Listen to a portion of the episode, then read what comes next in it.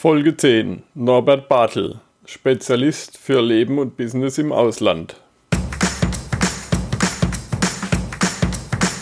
Träumst du von einer Weltreise? Würdest du deine Weltreise gerne umsetzen? Dann bist du hier richtig.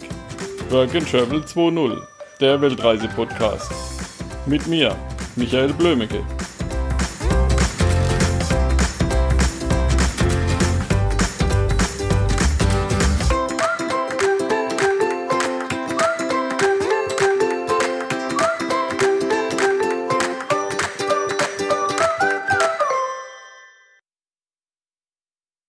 Hallo Norbert. Schön, dass du hier bei Work and Travel 2.0 bist.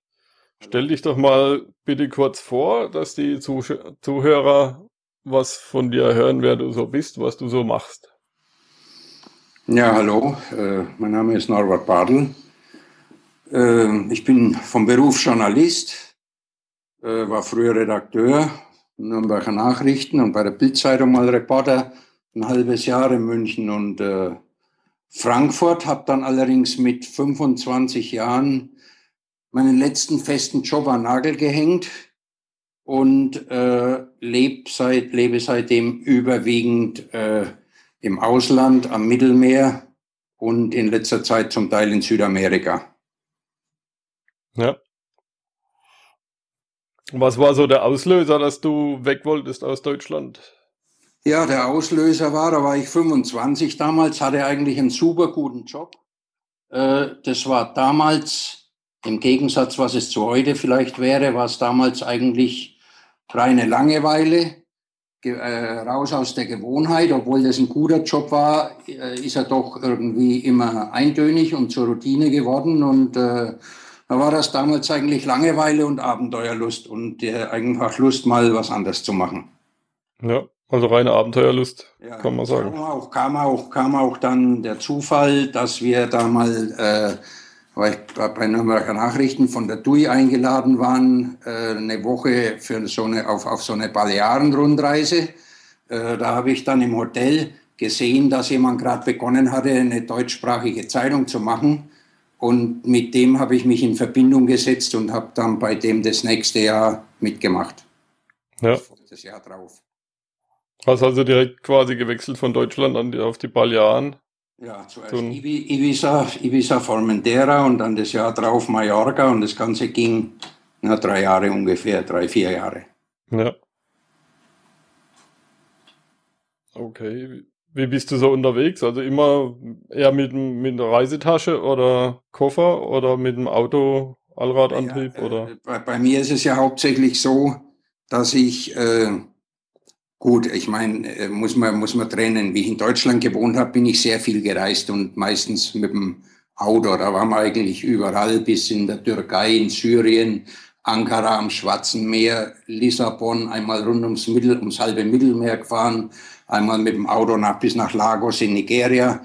Äh, also da immer Auto. Und dann irgendwann später, wie ich dann im Ausland gewohnt habe, äh, vor allem dann auch wegen Ibiza und Mallorca, da war dann Auto natürlich unbequemer durch die Fähren immer und da äh, ab da durch dann eigentlich überwiegend fliegen. Ja. Was nehme ich mit? Kommt drauf an, wo ich hinfliege. Äh, Rucksack eigentlich weniger. Eine lange Reise habe ich mal gemacht. Äh, eigentlich mit Reisetaschen. Koffer besitze ich zwar auch, aber meistens mit Reisetaschen und in den letzten äh, ja, 20 Jahren immer mit dem, mit dem Laptop im Handgepäck. Ja, 20 Jahre nicht, damals gab es ja noch keine vernünftigen. Ja, da war das Laptop schon das Handgepäck. ja, ja, ja, genau, ja. Äh, also seit es halt vernünftige Laptops gibt mit dem MacBook im Handgepäck. Ja.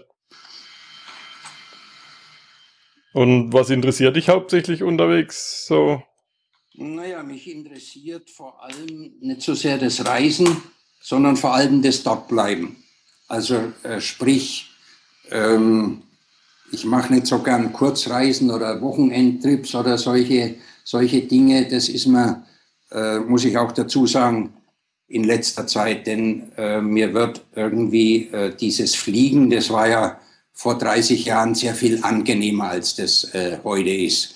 Durch diese unsinnigen Sicherheitskontrollen, die uns da Sicherheit vorgaukeln wollen und eigentlich nur nerven. Oder auch die, die, die Flugzeuge selber, Sitze waren immer unbequemer, immer enger, immer mehr drin, äh, bis hin zu, zu, diesem, zu diesem ganzen Ablauf von so einem Fluch. Äh, da hat man heute nur noch den Eindruck, die wollen eigentlich zum Gehorsam erziehen, dieses, dieses Flugpersonal. Früher konnte man, was weiß ich, zwei Minuten vor der Landung, den, den, den muss man, konnte man den Sitz hochklappen. Heute sagen sie das, wenn man noch in 6000 Meter Höhe ist, wobei sich der ja sowieso nur noch fünf Zentimeter bewegt, so ein Sitz inzwischen die Rückenlehne. Also lange Rede, kurzer Sinn, mir ist das ganze Fliegen äh, inzwischen eher lästig geworden. Und ich bin immer froh, wenn ich aus jedem Flugzeug aussteige. Vor allem, wenn es ein Airbus ist, bin ich froh, wenn ich aussteige und lebe noch. ähm, und, äh, und, und deswegen also keine Kurzreisen, sondern ich, ich interessiere mich mehr äh, für das Land selber und in dem bleibe ich dann lieber länger. Ja. Und, und, äh, und, und das ist ja inzwischen dann in letzter Zeit auch zu meinem Geschäft geworden. Mhm. Das heißt, dich interessieren hauptsächlich die Menschen da und wie die leben? Naja, die, die Menschen die, die, und, und auch die Situation, für, wie, die, wie die Situation ist für Ausländer, wenn die in diesem Land leben wollen. Welche Vorteile gibt es dort im Vergleich zu anderen Ländern, zu Deutschland, Österreich, Schweiz, äh, wo, meine, wo die meisten Leser von mir herkommen natürlich, weil meine Webseite in deutscher Sprache ist. Äh, mich interessieren die Menschen, die Umstände, die Immobiliensituation, die Möglichkeit zu arbeiten, Geschäfte zu machen, Firmen äh, äh, dort zu eröffnen, äh, die steuerliche Situation, wenn man eine Firma macht oder wenn man arbeitet, diese ganzen Dinge, die äh, für jemanden interessant sind, der seinen Lebensmittelpunkt dorthin verlegen will. Ja. Ja, da kommen wir nachher dazu, zu deinem. Auch vom Reisen muss ich dazu sagen noch, äh, vom Reisen interessieren mich immer mehr Menschen. Also ich setze mich lieber, äh, wenn ich irgendwo in eine neue Stadt komme, interessiert mich mehr, dass ich mich in der Kneipe setze und da mal am Nachmittag oder am Abend sitzen bleibe, als dass ich jetzt alle, alle Museen und Kirchen abhaken tue. Ne? Ja klar, ich meine, die Kirchen und Museen zeigen ja eigentlich meist ähnliche Sachen. Ja. Sind schon beeindruckende Bauten ja. zum Teil, aber, aber äh, äh, ich will auch nicht sagen, dass mich das überhaupt nicht interessiert, aber es ist ja nicht das Primäre jetzt, wenn ich irgendwo hinfahre. Na klar. Gab es was, was dich ursprünglich davon abgehalten hat, zu reisen? Ja, vom Reisen abgehalten äh, hat mich höchstens, wenn ich kein Geld gehabt habe. Ne? Ja. Äh, das war früher öfter der Fall. Denn äh, gerade der Job als Journalist, der ist ja jetzt nicht so ideal, wenn ich im Ausland leben will. Ähm, ich meine, da können es versuchen, als Reisejournalist zu arbeiten. Das hat natürlich, hat leider nicht nur Vorteile. Äh, da sitzen dann die Chefredakteure, die saßen da immer sehr auf dem hohen Ross zum großen Teil. Äh, dann gibt's die andere Möglichkeit als Korrespondent bei großen Zeitungen, das können wir eigentlich abhaken. Die schicken dann äh, meistens äh, irgendwelche Leute aus der eigenen Redaktion irgendwo in ein anderes Land und die sitzen dann, wie zum Beispiel kannte ich mal einen, einen Spanien-Korrespondenten der Süddeutschen, der saß dann immer in Madrid, in so einem Außenbezirk in Madrid, äh, konnte selber nicht einmal Spanisch sprechen und hat sich dann von irgendjemand äh, El País übersetzen lassen. Das ist auch so ein linkes Propagandablatt und hat daraus äh, seine Spanienberichte dann bestritten. Also äh, so arbeiten eigentlich eher die sogenannten seriösen deutschen Tageszeitungen und Medien überhaupt. Also kann man als Außenseiter oder als Newcomer kann man das auch vergessen. Dann kam noch dazu, wenn man als Reisejournalist arbeitet, dass es natürlich sehr viele Verlage auch gibt, äh, die, je weiter man da weg ist, die Zahlungsmoral eigentlich in gleichem Maße proportional sinkt dazu. Also lange Rede, kurzer Sinn, Journalist war damals nicht der ideale Job, um im Ausland irgendwie Geld zu verdienen. Ja. Und nun spreche ich zwar Englisch und Spanisch, aber, aber, aber nicht so gut, um mir jetzt zuzutrauen, vernünftige Artikel oder Zeitungsberichte oder Texte zu schreiben auf Spanisch oder auf, oder auf Englisch. Ja, klar. Das ist natürlich dann auch ein Nachteil. Hm, das hat sich natürlich alles, also wenn da einer Koch ist, der lebt da leichter oder lebte damals in dieser Zeit leichter irgendwo in aller Welt. Ne? Ja. äh, oder einen handwerklichen Beruf oder sonst was. Ne? Oder irgendein Geschäft natürlich, das man von überall machen kann, wie, wie also ein ortsunabhängiges Geschäft, wie halt äh, zum Beispiel Außenhandel oder, oder, oder Beratungstätigkeiten. Das ging damals auch schon, dass man das mit Telefon machen konnte. Wenn, ja. man, gut, wenn man gut war als Berater, sind die, sind die Interessenten auch überall hingeflogen dann um, für so ein Gespräch. Ne? War aber auch, damals auch nicht mein Fall. Und das Ganze hat sich natürlich geändert, seit es das Internet gibt. Ja klar, das hat viel geändert. Eine andere Frage, was war dein schwierigster Moment unterwegs und wie hast du den gelöst? Ja, der schwierigste Moment, der schwierigste Moment, dazu muss ich sagen, puh, ja, also ich meine, es ist natürlich jede Menge passiert im Laufe der vielen Jahre, aber eigentlich nie etwas richtig Bedrohliches oder so, da, da, da ist mir jetzt an sich nichts in Erinnerung. Ich muss dazu sagen, ich bin auch immer so gereist, dass ich an sich nicht Ziel äh, irgendwelcher, irgendwelcher Überfälle oder sowas äh, werde, weil, weil ich nicht den Eindruck mache, dass ich, dass ich, dass ich viel Geld einstecken habe. Was natürlich auch kein Argument ist, denn jetzt zum Beispiel in manchen Ländern Südamerikas oder Afrikas, da, da ist eigentlich jeder Tourist äh, gehen die davon aus, dass der Geld hat. Ne? Ja. Ähm, eine Sache fällt mir vielleicht ein in, in, in Lagos in Nigeria. Da sind wir damals, wie ich mit einem Bekannten, mit einem Freund, sind wir da mit zwei Autos hingefahren, die zwei alte Peugeot, die haben wir dann dort verkauft und sind zurückgeflogen.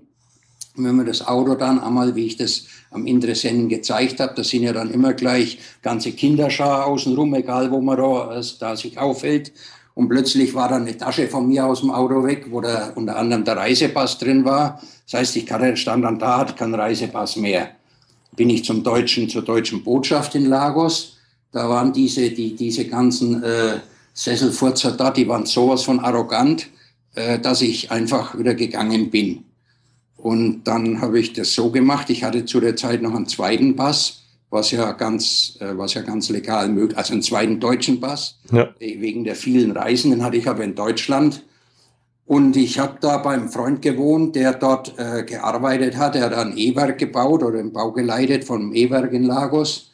Und der hatte dauernd irgendwelche Arbeitskollegen, die von Deutschland hin und her flogen. Und da habe ich dann in Deutschland Freunde angerufen, die sind zu mir nach Haus, haben den Pass dann jemand zugeschickt, der dann nach Lagos flog und der hat mir meinen zweiten Pass mitgebracht. Nur hatte der das Problem, dass da kein Visum natürlich drin war, kein Einreisevisum. Ja. Das heißt, äh, wenn wir dann zurückgeflogen sind, äh, gab es Riesenprobleme beim Einchecken. Es war damals noch so, da gab es für jeden, müssen Sie sich so vorstellen, war für jeden einzelnen Fluch gab es einen Eincheckschalter eigentlich nur, wo sich dann Schlangen gebildet haben. Und der hat zu mir gesagt, er lässt mich nicht ausreisen, äh, der Grenzpolizist. Da hatte ich, äh, war ich in Begleitung von einem Arbeitskollegen, von einem heimischen Arbeitskollegen äh, von meinem Freund. Und der hat dann angefangen, auf den einzureden. Der andere hat mit dem Kopf geschüttelt und der hat sich aber nicht äh, abwimmeln lassen und hat immer weiter geredet, immer weiter geredet. Und dann sind ungefähr äh, eine knappe Stunde, 50 Minuten vergangen während sich hinter, während hinter uns die Schlange immer länger geworden ist. Niemand konnte einchecken. Und nach 15 Minuten war er so entnervt, dass er mir dann den Stempel reingedrückt und mich durchgewungen hat. Ja. Der Fluch hatte dann fast eine Stunde Verspätung. Ja. Aber gut, es war nichts. Das war halt mal was Kurioses. Das war nicht irgendwie jetzt äh, irgendwie bedrohlich oder riskant oder irgendwas. Mhm. Ja, also bedrohlich ist ja macht, das denkt man sich meistens vorher, bevor man losfährt, dass irgendwas bedrohlich ist, aber unterwegs ist meistens ja. eher harmlos. Ich sage halt immer, äh, wenn mich immer, mich fragen ja viele Leute, wie, wie riskant es äh, wäre, in diesem oder jenem Land zu leben. Da muss ich halt sagen, äh, wenn, das ist ja alles, da ist also sehr viel, sehr viel Vorurteile sind da dabei. Wenn ich ja. zum Beispiel höre, jetzt in, in New York gilt als eine gefährliche Stadt. Ist sie eigentlich nicht mehr seit damals dieser na komme ich jetzt nicht auf den Namen, der, der mit dem italienischen Namen, der, der Bürgermeister mal richtig aufgeräumt hat beim Kleinkaunen. Ähm, die New Yorker U-Bahn liest man ab und zu, da wird ein, ein, ein Mensch, ein in New York lebender Mensch, wird statistisch, statistisch gesehen dreimal im Jahr Opfer eines äh, bewaffneten Raubüberfalls in der U-Bahn wobei Messer halt auch unter Waffen vermutlich fallen. Ja. Wenn, ich, wenn ich das jetzt mit Deutschland vergleiche, also New Yorker wird, äh, äh geht das Risiko ein, wenn er U-Bahn fährt, dreimal in seinem Leben überfallen zu werden. Da hat er 20, 30, 50 Dollar einstecken, die sind dann weg und sonst passiert nichts. Wenn Sie in Deutschland leben, da sind Ihre Chancen, dass Sie vom Staat über die Steuer bestohlen werden bei ungefähr 100 Prozent. Ja klar, das ist sicher. Da kann sich jeder raussuchen, was dann, äh, was dann riskanter ist. Ne? Ja. Finanziell sinnvoller. Wobei jetzt äh, New York nur ein Beispiel war. Das ist jetzt nicht unbedingt die, die Stadt, wo ich leben, leben wollen würde. Ja. Ja, man hört schon immer wieder durchklingen, du beschäftigst dich ziemlich stark damit, wo man gut lebt und äh, quasi geringe Gefahr läuft, dass man vom Finanzamt zu sehr erleichtert wird. Erzähl da mal ein bisschen drüber, über deine, naja, deinen Newsletter. Durch das eigene Leben im Ausland äh, kam dann eben, wie das Internet so aufkam. Ich muss dazu sagen, irgendwann in den 90er Jahren bin ich mal umgestiegen und habe weniger journalistische Sachen gemacht und mehr äh, äh, Werbetexte, also vor allem lange Mailings, 12, 16 Seiten lange Mailings, die also im, im, in der Direktwerbung sehr gut verkaufen, ähm, wenn sie funktionieren. Ja. Manche verkaufen, manche natürlich auch nicht, die sind dann nicht gut. Ähm, und da haben wir dann zuerst angefangen mit einem anderen Kollegen, dass wir das Thema über Direktwerbung, einige E-Books im Internet angeboten hatten.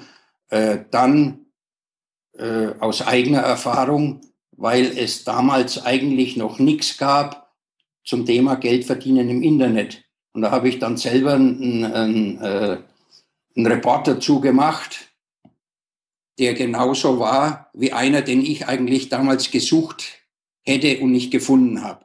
Ja. Gibt es da natürlich mehr. Aber für einen, der jetzt neu anfängt, ist es immer noch äh, eine sehr vernünftige und verlässliche Information. Ich, äh, ich werde ja demnächst mal eine aktuelle Version wieder drüber schreiben.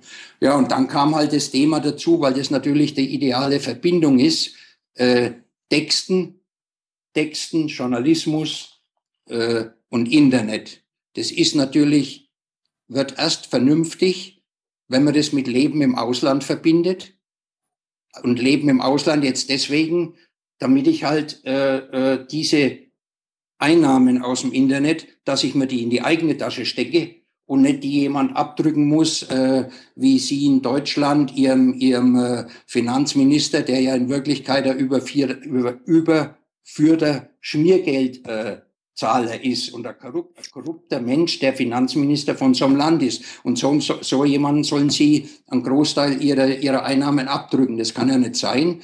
Und äh, deswegen äh, ist das Steuerthema dann natürlich auch ein wichtiges Thema, aber auf der anderen Seite nicht das Wichtigste. Ich würde also niemand raten, jetzt äh, nur wegen der Steuern ins Ausland zu ziehen, wenn ihm alles andere dort vielleicht nicht gefällt. Das wäre dann auch wieder Unsinn. Aber wie gesagt, in den, in das, das war dann so um 2004, 2005 rum, wo das Internet aufgekommen ist. Äh, da haben wir dann angefangen, diese Geschichte mit dem Geldverdienen im Internet und Geldverdienen als Texter, die zu verbinden mit einem eigenen Leben im Ausland. Und daraus ist dann irgendwann später die Webseite entstanden, die ich jetzt mache hier auf äh, coinsl.com, wo es um Leben im Ausland geht und um Geld verdienen im Ausland und äh, zufrieden vor allem leben. Ja. Ja, da, dadurch bin ich auf dich gestoßen. Ich bin ja Leser von dem ähm, monatlichen Report über Leben im Ausland. ich bin einer davon, ja. So, ja. Und ich finde es halt super interessant, vor allem für eben auch digitale Nomaden, die jetzt unterwegs auf Weltreise sind, auf Dauerweltreise oder auch irgendwo im Ausland leben wollen. Ja, na gut, zu dem Thema digitale Nomaden muss ich eins sagen. Äh, ich bin irgendwann mal auf den Begriff gestoßen, der jetzt so mit dem Internet aufgekommen ist. Früher gab es für sowas, das heißt, es gibt es jetzt auch noch, gab es eigentlich den englischen Begriff nur des Perpetual Traveler, wo es keine richtige, vernünftige deutsche ja. Übersetzung gibt. Äh, wobei ich bei den digitalen Nomaden, die sich als solche bezeichnen und, und, und so ein Leben leben, ich natürlich was Merkwürdiges feststelle, dass viele von denen immer noch einen Wohnsitz in Deutschland haben. Ja. Und, und damit auch in Deutschland steuerpflichtig bleiben natürlich. Ja. Denn ich meine, viele Menschen vergessen ja eines, die Steuerpflicht hängt ja nicht davon ab, wo sie ihre, ihre Firma haben, wenn sie irgendwie eine Firma in irgendeinem Steuerparadies machen, in Panama oder in, in, in Gibraltar früher oder äh, Belize oder Bahamas oder so, das ist ja für die Steuerpflicht nicht entscheidend. Das ist ja. entscheidend für die Steuerpflicht der Firma, der Gesellschaft. Aber nicht für den Mensch. Aber ja. Wenn Sie dann der Besitzer dieser Firma in Panama sind, dann machen Sie sich strafbar, wenn Sie das nicht bei Ihrem äh, heimischen Finanzamt anmelden. Ne? Und dann ist zwar die, die Einnahmen der Firma sind dann zwar steuerfrei, aber sobald Sie aus der Firma dann Geld entnehmen oder mit der Firma Geld verdienen, dann müssen Sie das in Deutschland versteuern. Und da kommen Sie nur davon los, wenn Sie den Wohnsitz in Deutschland auflösen und irgendwo in ein anderes, günstigeres Land ziehen.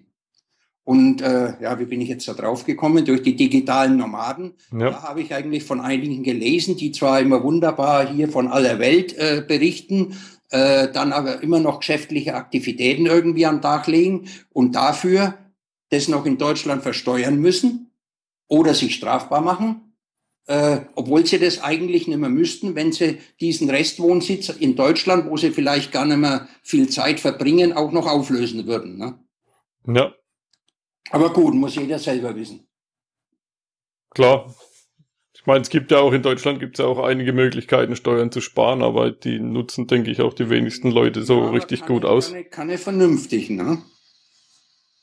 Keine vernünftigen, muss man dazu sagen. Das, das gibt in manchen Fällen natürlich, äh, aber das sind dann so Konstruktionen, die erstens einmal äh, gute Nerven erfordern. Jetzt neulich hatte ich bei mir in, meiner, in meinem Infobrief hatte ich was drin, da will ich jetzt aber nicht ins Detail gehen.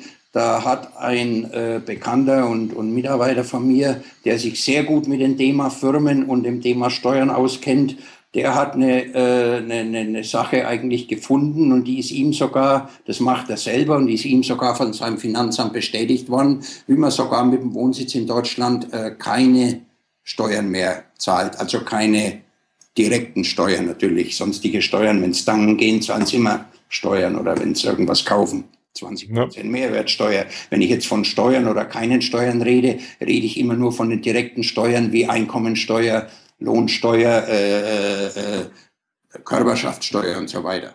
Ja. Ja, es ist ja auch bei den digitalen Nomaden, also bei oder bei vielen digitalen Nomaden, die sind ja zum Teil erst angefangen und haben dann ein klein, wie heißt es, Kleinunternehmen, dass sie noch keine Steuern, keine Umsatzsteuer bezahlen. Ja, nur. Äh, also abführen müssen, aber sie müssen natürlich die ganze Umsatzsteuer von dem zahlen, was sie einkaufen. Also von ja, daher ist es. Aber wenn sie ein Kleinunternehmen haben, dann können sie ihren Lebenswandel nicht draus bestreiten. Klar. Ja, nur in Thailand vielleicht oder so, wo man eben für ein paar Euro 50 dann leben kann. Ja, natürlich gibt es solche Länder. Das ist, das ist, da spricht da gar nichts dagegen. Aber wenn ich dann das ganze Jahr in Thailand bleibe, dann ist es ja noch weniger sinnvoll, noch einen, äh, noch einen Wohnsitz in Deutschland zu haben. Ja. Aber wie gesagt, muss jeder selber wissen. Das, das, äh, das, äh, das, äh, ich, ich, kann ja für, ich, kann ja nicht, ich, kann, ich kann auch gar nicht jemand sagen, was er machen soll. Ich kann nur Anregungen halt geben. Klar. Gehen, ne? Das ist das, was wir hier machen wollen. Ja, ja, ja. Es gibt ja da auch so Strategien, wie man im Ausland unterwegs sein kann, also mit Wohnsitz in einem, Aus in einem Land, äh, Geschäft im anderen Land und Aufenthalt im nächsten Land und so weiter. Was hältst Nein. du davon? Ja, das ist das Ideale heute, denn, denn äh, das ist ja das, was ich vorher mit äh, Perpetua Traveler gemeint habe. Ne? Ähm, das, äh, das, ist, das ist heute, ich meine, man muss ja sagen, Deutschland ist ja nicht jetzt isoliert das einzige Land, wo irgendwas schief läuft. Es ist sicherlich eins der schlimmsten meiner Meinung nach, aber, aber irgendwie verschlechtert sich die Situation für den Bürger ja überall eigentlich in, zumindest in Europa oder im Euroraum oder in der EU. Das, äh, also das daraus folgt wieder, dass ich meine Situation nicht generell verbessere, wenn ich jetzt von einem Land über die Grenze nach Frankreich, also von Deutschland über die Grenze nach Frankreich ziehe. Ja. Sind zwar, da ist vielleicht die Lebensart für manche ein bisschen angenehmer, für andere wieder nicht. Das muss dann wieder jeder selber wissen. Aber prinzipiell, also zum Beispiel muss ich auch, die Überwachung ist weniger in Frankreich. Ähm, da gibt es nicht einmal Meldepflicht oder in, in England, in Großbritannien gibt es keine Meldepflicht. Es sind einzelne äh, Einzelpunkte sind besser. aber prinzipiell äh, ändert sich da nicht alles sofort oder verbessert sich nicht alles. Das heißt, einfach von einem Land in ein anderes ziehen, bringt heute nur noch relativ wenig. Und wenn man sich wirklich äh, unangreifbar machen will, dann äh, gibt es eben diese, dieses Konzept, dieses Perpetua Traveler, das darin besteht, dass ich die wichtigsten ähm, Aspekte meines Lebens auf, auf unterschiedliche Länder verteile. Ja. Und, und, und das ist eigentlich das, was ich heute jedem empfehlen würde. Dann kommt immer die erste Frage, wie zahle ich das? Da gibt es zwei Möglichkeiten. Entweder Sie sind finanziell schon unabhängig, was vermutlich die wenigsten sind jetzt von meinen Lesern, das kann ich jetzt aber auch nur vermuten. Ähm, und die zweite Möglichkeit ist, dass Sie sich ein ortsunabhängiges Einkommen suchen. Zum Beispiel im Internet dann wieder. Ne? Und da, da verbindet sich das dann wieder, da schließt sich das dann wieder der, der Kreis eigentlich. Ja. Für, mich ist ein, für mich ist ein Interneteinkommen, heute ist ja das Internet voll von Leuten, die Ihnen sagen, wie sie im Internet innerhalb kürzester Zeit Millionär werden. Und dann, ja. gibt es die seriöseren, die sagen, dass sie das innerhalb kürzester Zeit nicht werden. Aber wenn sie das richtig machen, nämlich so, wie die ihnen sagen, dann werden sie es irgendwann einmal später oder mittelfristig oder was. Und dann kommt aber jetzt der Punkt, wo ich frage, warum soll ich in Deutschland Millionär werden, wenn dann, die, wenn dann jedes Jahr ich eine Million verdiene und eine halbe äh, Körremann Schäuble. Das kann ja nicht gut sein, kann ja nicht sein. Ne? Ja. Und, und äh, mein, da kommt natürlich, das, das führt, das ist, weiß nicht, ob das jetzt das Thema ist, dann höre ich auch immer Sachen, äh, ja, ob das denn anständig wäre, keine Steuern zu zahlen. Und darauf kann ich dann nur sagen, ja, warum, wenn Sie jetzt in Deutschland anschauen, äh, den Jahreshaushalt der Bundesregierung oder des deutschen Staates, da ist da an zweiter Stelle, glaube ich, ist da der Schuldendienst, die Zinsen, die, die, die das Land zahlt, für Schulden, die nie mehr zurückgezahlt werden können. Das heißt, die fließen in die Taschen irgendwelcher privaten Banken und die muss ich, denke ich, meiner Meinung nach nicht über meine Steuern mitfinanzieren. Ja. Äh, wenn dann einer sagt, natürlich, aber dann können doch keine Straßen gebaut werden, wenn man keine Steuern zahlt.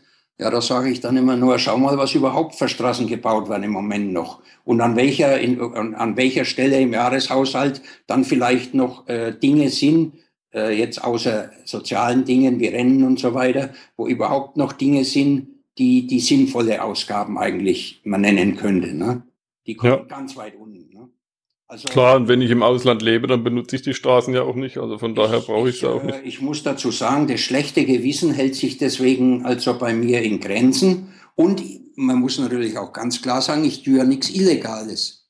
Ne? Ja. Ich bin also ganz, ganz, ganz strikt dagegen, irgendwelche Steuerhinterziehungen zu machen oder irgendwelche Dinge, die einfach verboten und illegal sind. Aber dafür hat ja der, der, der Staat äh, diese Gesetze gemacht und, äh, und wenn Sie die befolgen und Ihre Steuerpflicht dann zum Beispiel von Deutschland nach, äh, was weiß ich, Bulgarien verlegen, wo die ungefähr bei um die 10 Prozent, 8 oder 9 bin ich jetzt gar nicht so sicher, oder Ungarn hat jetzt auch, die haben jetzt für, für Firmen eine Flatrate äh, eingeführt für, mit 9 Prozent, wenn ich mich nicht täusche. Wenn Sie das dahin verlegen, Ihren Wohnsitz, dann ist das eine ganz äh, korrekte, legale Sache, wo niemand äh, nah in der Suppe finden kann. Ne? Ja, klar. Und ich meine, wenn man sich entscheidet, dafür im Ausland zu leben oder unterwegs zu sein, warum soll man dann nicht auch im Ausland die Steuern zahlen? Ja, natürlich. Und Sie müssen nur aufpassen, äh, weil äh, auch das Wegziehen ist in Deutschland am schwierigsten in der ganzen Welt. Sie müssen aufpassen, dass Sie mit dem Außensteuergesetz nicht in äh, Konflikt kommen. Und das schaffen sie am besten, wenn sie keine, also nach dem Wegziehen, keine finanziellen Interessen mehr in Deutschland haben. Ja. Also keine Mieteinnahmen möglichst oder gibt es zwar auch Regelungen, aber sind dann komplizierter. Am besten ist überhaupt null Interessen in Deutschland in Zukunft. Ja, Norbert, du hast mir versprochen, ich habe ja vorhin schon ein paar Mal erwähnt, ich bin Leser von deinen Ausgaben, monatlichen Ausgaben Leben im Ausland und du hast mir jetzt versprochen, wir schenken unseren Hörern hier an dieser Stelle eine Ausgabe davon, und zwar die Ausgabe 100. Das ist die Jubiläumsausgabe und die ist ein bisschen dicker. Sag doch mal kurz, was kann der Hörer da drin erwarten, wenn er sich die runterlädt? Oh, da bin ich jetzt, da triffst du mich jetzt äh, unvorbereitet, müsste ich, müsste ich nachschauen. Sind, das sind 36 Seiten, sind eine Menge Themen drin über, über Thailand, äh, über, ähm, bin ich mir jetzt nicht sicher, ob da auch die Geschichte drin ist, wie man das in Deutschland macht, dass man da steuerfrei arbeiten und Firmen führen kann. Es ist auf jeden Fall drin, sind ganz praktische Lösungen äh, in, in, über europäische Länder wenn man zum Beispiel anonym Firmen äh, führen will, äh, wenn, man, wenn, man, wenn, man, wenn man Probleme mit dem Führerschein hat, wo man das am besten löst. Also ähm, meine, es ist ja, ist ja einer der grotesken Punkte in Deutschland, ist ja, wenn Sie, wenn Sie äh, nur mal äh, irgendwie einen Schluck Bier zu viel getrunken haben und Ihren Führerschein dann verlieren, äh, und wenn dann Ihr Mann da bei der Stadtverwaltung oder im Landratsamt äh, schlecht gelaunt ist, dann müssen Sie, wenn Sie den wiederkriegen wollen, äh, müssen Sie zum Idiotentest. Ich muss dazu sagen, also ich spreche jetzt nicht aus eigener Erfahrung. Ich habe meinen alten originalgrauen Führerschein noch und bin dann auch niemals los worden, aber ich habe das von genug Bekannten gehört. Da müssen Sie also einen psychologischen äh, Test machen. Äh, anders dagegen, wenn jemand in Deutschland Kanzler, Kanzler werden will oder Minister oder äh, oder sonst ein hoher Politiker, Bundespräsident zum Beispiel, der darf das also, ohne dass er sich vorher mal auf, den, äh, auf seinen Geisteszustand äh, untersuchen lassen muss. Irgendwas läuft da verkehrt, meiner Meinung nach. Ja. Gut, also äh, äh das war jetzt nur eine Anmerkung, die, mir, die, die vergessen Sie jetzt am liebsten mal. Und, äh, und ähm, äh, wenn Sie also Probleme haben mit dem Führerschein und wenn Sie in Flensburg zu viele Punkte haben wollen, dann gibt es also eine ganz gute Lösung über ein anderes europäisches Land, an der in Deutschland nichts auszusetzen ist. Das gleiche gilt für preiswertere Kranken. Also es gibt eigentlich für alles gibt's Lösungen und die, da sind zum großen Teil sind da welche in äh, dieser Jubiläumsausgabe auch drin. Die gibt's dann kostenlos und äh, und und auch äh, Geschichten über vier, fünf interessante Länder. Ja, ja die setzen wir dann in die Show Notes rein. Gut. Ja, super. Dann würde ich sagen, gehen wir mal kurz zur Blitzlichtrunde. Blitzlichtrunde. Welchen ultimativen Tipp hast du für meine Hörer? Also ich würde sagen, gerade mal für einen, der digitaler Nomade werden will oder ist und der das Ganze auf bessere Füße stellen möchte. Ja, also wie gesagt, der Ausdruck fällt mir nicht so gut, aber lassen wir lassen es dabei, ist mir egal. Äh, ich würde sagen, zuerst werden es auch richtig, richtig informieren vorher, bevor ich weggehe, auf länger. Ja, ja vor allem bevor die Firma dann umzieht in ein anderes Land. Naja, das können wir unter, kann man unter Umständen schon vorbereiten. Ne? Ja. Wie da die genaue Reihenfolge ist, das kann man jetzt nicht generell sagen. Äh, da müsste man jetzt mehr Einzelheiten äh, von jedem Einzelnen dazu wissen, äh, wie er lebt, wie er sein Geld verdient, wie viel Geld er hat, wo er es auf dem Konto hat. Also da kann man verschiedene Dinge vorbereiten, zum Beispiel während man in Deutschland äh, noch lebt, schon mal Auslandskonten machen. Die dürfen wir nicht geheim machen, die muss man seinem, äh, seinem äh, Finanzamt natürlich mitteilen. Ähm, aber man kann es machen. Es ist nichts Illegales, äh, Geld in sichereren Ländern auf die Bank zu legen, als in der Eurozone zum Beispiel. Hm? Ja. Und dann ist es natürlich sinnvoll, je nachdem, wie viel Geld es ist, äh, auf keinen Fall mehr als 100.000 Euro auf eine Bank zu tun, möglichst noch weniger, möglichst äh, für, für alle 30.000 oder, oder so immer ein anderes Konto machen in einem vernünftigen Land. Ähm, ja. Also wie gesagt, da ist jeder Fall anders, das kann man nicht generell sagen. Ich würde sagen, richtig informieren, gut vorbereiten, genug Geld mitnehmen, äh, ja, und dann nicht, nicht alles, das logische Denken, einfach nicht abschalten, wenn man, wenn man wegzieht. Ja, klar, das ist immer wichtig. Naja, das, das, das, es, klingt, es klingt selbstverständlich. Aber ich äh, war ja lange in Mallorca und habe da Sachen erlebt, also wo genau das eintritt. Ne? dass, ja. dass, dass, dass Menschen, die beschweren sich danach hintereinander, wobei in Mallorca das Betrugsrisiko mit Sicherheit nicht höher ist als in Deutschland, aber die beschweren sich dann hinterher, aber die können sich eigentlich nur bei sich selber beschweren. Ne? Denn auch bei Betrügern gehören ja immer zwei dazu, dass man Betrugsopfer werden kann, nämlich der Betrüger und einer selber. Ne? Ja. Ja, und dann halt vor allem ganz wichtig, nicht immer mit dem mit, dem, mit, mit der Mentalität irgendwo hingehen, dass man alles sowieso besser weiß als die Leute, die dort ihr ganzes Leben schon in dem Land wohnen. Ne? Denn das ist, ja. das ist meistens mit Sicherheit nicht der Fall. Klar. Die kennen sich aus, die wissen, wie es da läuft. Ja, ja, ja, ja, ja. Ja, ja super. Sonst fällt mir eigentlich dazu nichts ein. Das sind die wenigsten Dinge. Gut, gut informieren, vernünftig vorgehen, äh, die Gelddinge regeln. Ja. Und am besten natürlich, nächste Frage, was würdest du für die Vor Vorbereitung empfehlen? Wahrscheinlich dein Newsletter, Leben im Ausland, oder? Ja, würde ich mal ganz, ganz, äh, ganz äh, unbescheiden würde ich da mein Newsletter Leben im Ausland empfehlen und einige andere Reports, die ich zu dem Thema Perpetual Traveler auf meiner Webseite habe.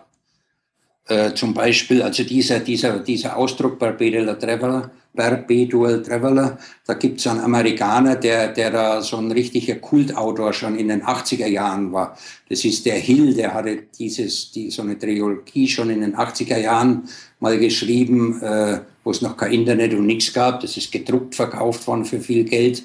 Das hieß Perpetual Traveler drei Bände. Und der hat äh, jetzt dann in so, so um 2008 rum, hat er, oder sieben, hat er das alles eine aktualisierte Version rausgebracht, weil ja von dem alten, muss man übrigens vorsichtig sein, diese alten Bände, die werden zum Teil noch auf vielen Webseiten im Internet für viel Geld angeboten. Und die, die alten Bände sind eigentlich nichts mehr wert.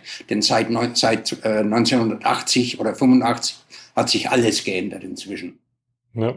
Wie ist der Vorname von dem, weißt du das? Äh, ja, der, das ist sowieso, das ist nicht der richtige Name, Bill oder William. W, ah. WG, WG Hill.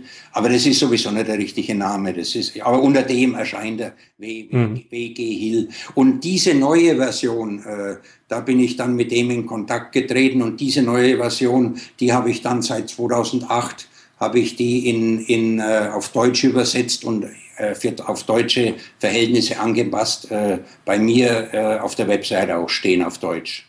Mhm. Diese, diese neue Trilogie, die aktuelle. Ja, super. Ja, und ansonsten, was gibt sonst? Äh, andere Bücher meinst du oder, oder was? Es gibt natürlich jede Menge Lektüre.